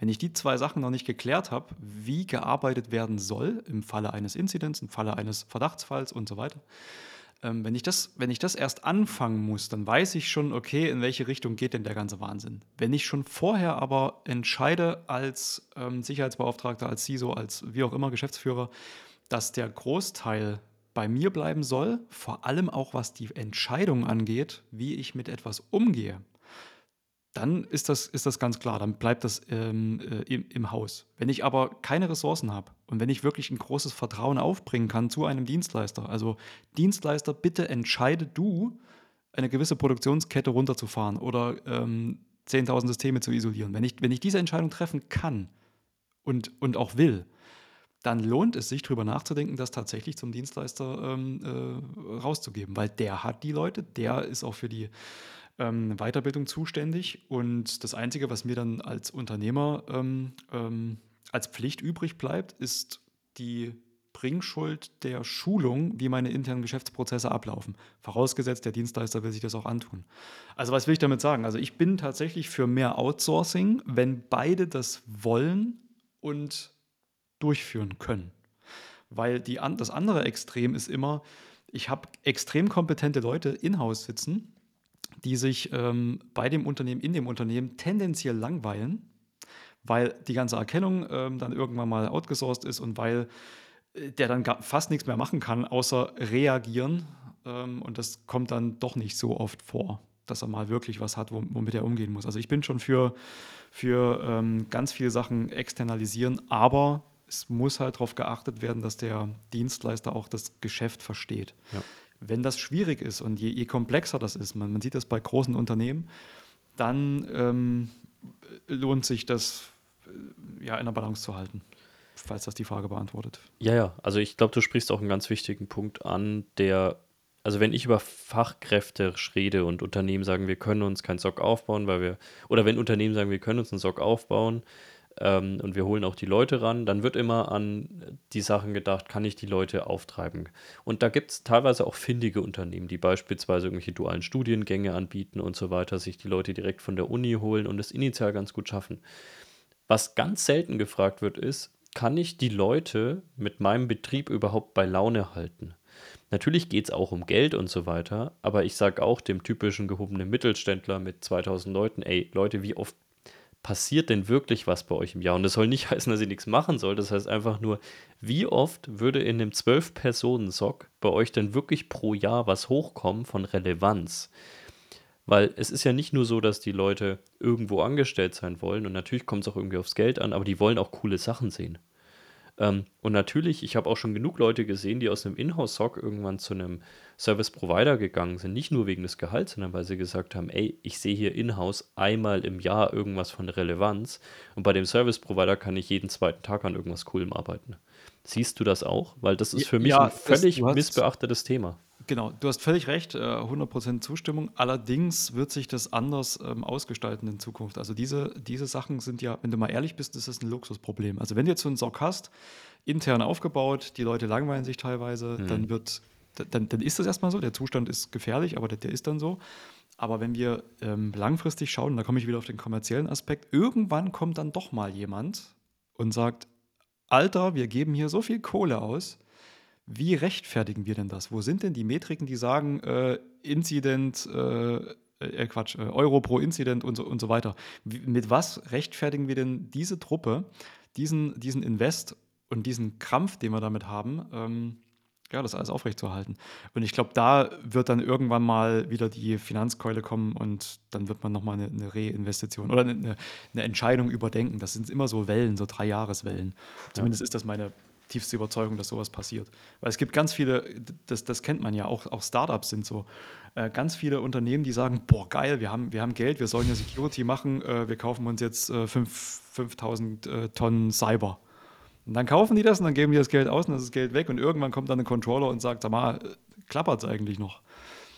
Ne, ja. so, äh, und dann ist die Kohle weg und man, man denkt sich so, hm, ja, sollte man vielleicht doch mal irgendwie in geregelte Bahnen bringen. Und dann hast du den ähm, massiven Effekt, den du gerade angesprochen hast, mit Leuten, die sich dann unterfordert fühlen und dann abwandern tendenziell, weil die halt dann wirklich ja. auch verdummen. Also wenn du nichts siehst und nichts machst, dann verdummst du ja auch in der Branche. Ja, und es muss, und das, das vielleicht auch nochmal ein Wicht, also wenn wir schon über unsere Branche immer mal wieder jetzt gerendet haben heute, dieses, äh, da wird irgendwas hinterfragt und irgendeine Investition weggenommen, ja, es gibt auch diese Fälle, wo ich es auch nicht verstehe, aber es gibt auch diese Fälle, da müsst ihr euch einfach mal reinversetzen. Da ist ein Geschäftsführer und dessen fucking Aufgabe ist es eben auch mal Investitionen zu hinterfragen.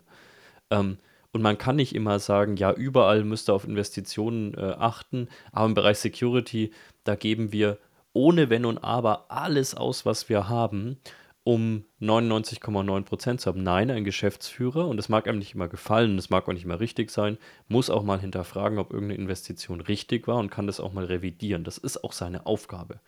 Und ich glaube, aus diesem Prinzessinnentum müssen wir manchmal auch rauskommen. Und ich habe auch lange gebraucht, um einfach mal zu kapieren, dass in einem Unternehmen eben auch manchmal Fragen der Wirtschaftlichkeit gestellt werden müssen, selbst wenn sie mir nicht gefallen. Ja, richtig. Genau das ist, das ist der Fall. Ähm, ganz kurz noch eine Ergänzung zu der Frage vorhin von wegen externalisieren und intern belassen. Ähm, eine ganz wichtige Sache dabei, fällt mir noch ein, ist die Befugnis, die ich demjenigen einräume, der jetzt ein, ein Mandat bekommt. Also wenn jetzt, das habe ich mehrmals gesehen und es scheint in der Branche immer noch das Problem zu geben, damit gut ähm, umzugehen. Wenn ich ein Incident habe, wer ist dann der Commander in Chief? Also wer darf jetzt wem was sagen? Das macht man immer so auf Tabletop-Übungen, äh, dass man das ja, textuell zumindest klärt. Aber wenn es dann mal wirklich knallt, dann gibt es die einen Charaktere, die sagen, uh, ich darf was nicht entscheiden, ich mache jetzt was nicht, ich warte mal, bis der eine aus der Mittagspause zurückkommt oder aus seinem Schlaf zurückkommt und mir jetzt eine Anweisung gibt. Und dann gibt es die, die sagen, ähm, wir müssen jetzt ganz schnell, ich habe zwar nicht die Befugnis, aber ich gebe jetzt den Befehl raus. Und das clasht immer. Und dann habe ich dann tendenziell einen Fall, der oder ein, ein, ein Inzident, der suboptimal behandelt wird. Und das ist natürlich gefährlich. Das muss vorher geklärt werden, wenn Sachen externalisiert werden. Also wie behandelt der Externe den Fall und was darf der alles tun und wie ist die Erwartungshaltung beim Kunden? Das, das ist ein großes Problem, wird nie richtig betrachtet. Immer erst, wenn es knallt. Wahrscheinlich habt ihr das auch schon mal erlebt. Man sieht jetzt unser Nicken nicht, aber ja. ähm, ich hätte noch eine letzte Frage. Ähm, bevor wir die Zwei-Stunden-Marke knacken, wobei es spannend wäre. Ähm, wie oft kriegt ihr quasi Kunden oder Anfragen von potenziellen Kunden, die quasi gerade aus einem Incident kommen. Mit Incident meine ich jetzt halt wirklich, da ist halt wirklich was passiert, weiß ich nicht, Verschlüsselung, Ransomware, die üblichen Geschichten, die dann feststellen, okay, jetzt gucken wir dann doch mal. Äh, Einmal im Quartal gibt es okay. so eine Anfrage von ähm, Unternehmen, die schon einen externen Dienstleister haben, bei denen mhm. genau das passiert ist, die einen großen Incident haben, die unzufrieden sind. Die anderen habe ich vorhin schon erwähnt, die das einfach, die einfach so nicht zufrieden sind mit ihrem Dienstleister. Ja. Und du zielst aber wahrscheinlich auf die ab, die noch keinen Dienstleister haben und die, ein, Beides, ja. ja. die, die, die ein Incident haben und dann sich doch äh, einen SOC ähm, holen wollen. Habe ich früher gekriegt, äh, liegt wahrscheinlich in der Natur der Sache, dass ich jetzt auch ähm, äh, weniger oder, oder Securium weniger bekannt dafür ist, jetzt Incident Response zu machen. Diese, mhm. Solche Anfragen gehen dann meistens an den, der bei Google zu, zuerst ganz oben steht, bin ich auch froh drum, oder zu Leuten, die sich wirklich Red Teaming und solche Geschichten und Incident Response ähm, äh, als, ja, als äh, operationale ähm, Dienstleistung auf die Fahne schreiben. Also das kommt bei uns weniger an.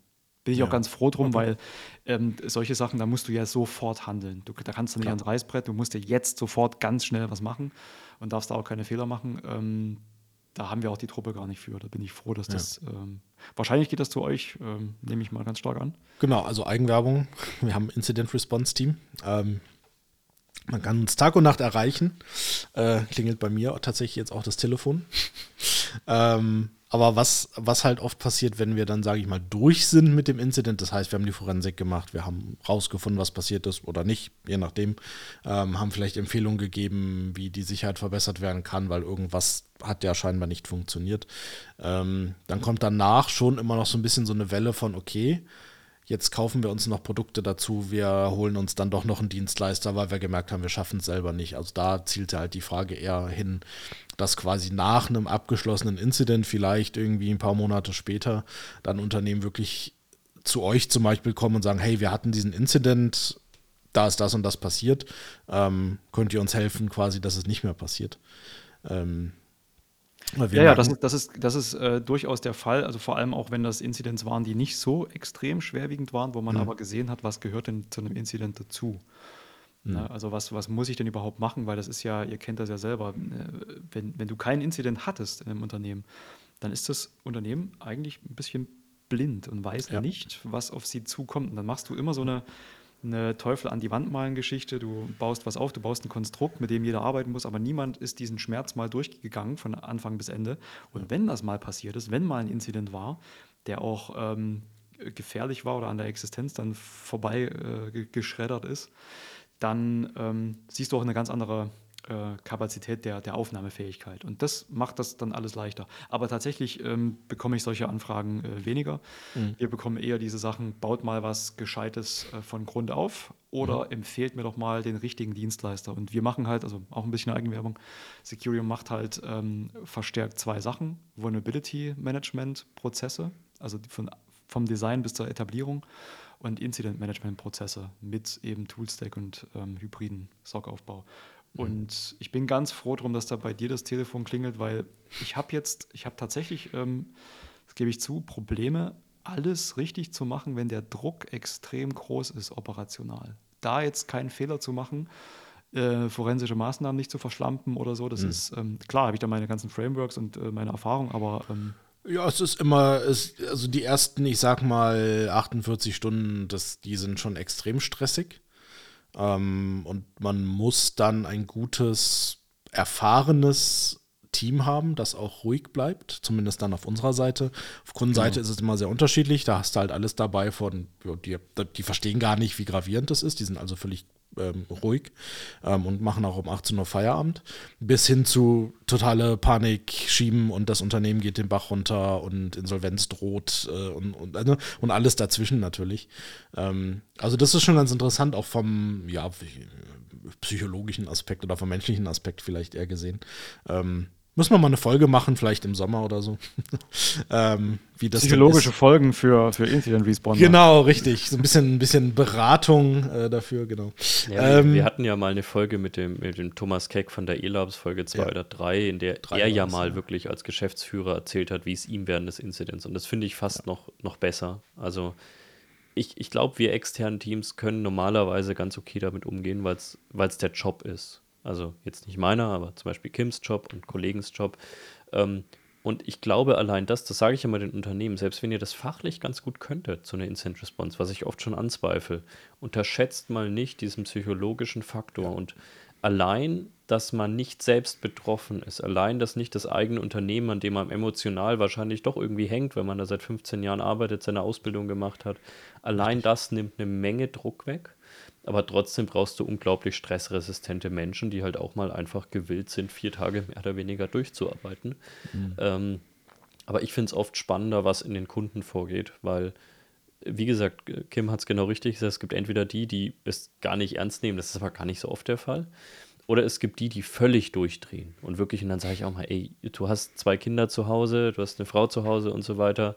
Ähm, das ist gerade nicht der schlimmste Tag deines Lebens, hoffentlich. Wir kriegen das irgendwie wieder hin, aber in deinem Leben könnte viel Schlimmeres passieren als das gerade. Und das glaube ich ja, mal ganz wichtig. Ja, das ist korrekt. Aber dafür holst du dir Leute, die sich auskennen, die halt ruhig bleiben. Und ich sage das immer so ein bisschen, naja, abwertend, dass ich sage, er ist ja nicht mein Computer, der verschlüsselt wurde. So, das ist so die Grundeinstellung, ja. Ähm, aber natürlich habe ich fühle ich dann natürlich mit bei den Unternehmen, aber man muss das dann wirklich, und da können wir uns das ja rausnehmen als Dienstleister, dass wir das wirklich sachlich betrachten das hilft auch, dass wir schnell vorankommen. Weil wenn du sehr super emotional bei der Sache bist, verschwendest du halt sozusagen erstmal sehr, sehr viel Zeit damit so mit, oh Gott, und was machen wir denn jetzt? Und, ne, sondern wenn du da wirklich von extern rankommst, ist es wesentlich einfacher zu sagen, okay, pass auf, wir machen jetzt Schritt 1, Schritt 2, wir verteilen jetzt erstmal ein paar Aufgaben und nach drei Stunden treffen wir uns wieder. Und dann läuft das Ding, ja. Und die Erfahrung habe ich bisher zumindest ähm, immer gemacht, dass das gut funktioniert hat. Ja, das ist doch hoffentlich ein schönes Schlusswort. Außer Johannes, du hast noch irgendwas. Nee, das ist tatsächlich ein schönes Schlusswort und äh, an der Stelle nochmal Hut ab vor ähm, eurem Handwerk. Ne? Das ist nicht ohne. Es ist nicht meins, möchte ich nochmal hinzusagen. Also nicht, dass mich jetzt irgendjemand A aus Selbstschutz darauf anspricht und ich versage und B, ich will mich nicht mit äh, falschen Federn schmücken. Ich bekomme das natürlich immer mit. Ich bin teilweise auch mit einbezogen, das Handwerk machen, aber tatsächlich andere, unter anderem Kim. Ähm, trotzdem, es hat mich sehr gefreut, über diese Themen mit dir zu reden. Äh, ich denke, es lohnt sich sicherlich auch in der Zukunft nochmal über vieles anderes zu reden. Wir haben ja heute auch über Sock geredet, auch über ganz viele andere Themen und ich glaube, es bleibt spannend. Ähm, das, das ist sicherer als sonst irgendwas, ähm, dass es bei uns in der Branche spannend bleibt und ja, es Gerne. hat mich, wie gesagt, sehr gefreut. Ähm, waren viele schöne Punkte dabei und ja, äh, wir bleiben in Kontakt. Ich kann nur sehr empfehlen, auch mit dir in Kontakt äh, zu treten. Ich glaube, man hat heute rausgehört, dass du weißt, wovon du redest und das ist, glaube ich, immer viel wert und deswegen streut auch die Mundpropaganda weiter. Ich weiß auch, das ist die beste Werbung. Ähm, und ich glaube, ansonsten sollten wir uns alle bemühen, noch mehr guten Content rauszubringen, der wirklich weiterhilft. Und ähm, deswegen, ich werde mal dein LinkedIn nochmal äh, verlinken, wer dich noch nicht kennt, dass man dir auch da folgen kann ähm, und teilweise deinen Rants auch mal folgen kann, die du da ablässt, was ich immer sehr schön finde. Und ja, dann bedanke ich mich bei allen und wünsche eine, wir haben heute Freitag bei der Aufnahme, ein hoffentlich beruflich ereignisarmes Wochenende. Danke, hat Spaß gemacht. Bis bald. Ja, vielen Dank, bald. Johannes. Dankeschön. Tschüss. Tschüss.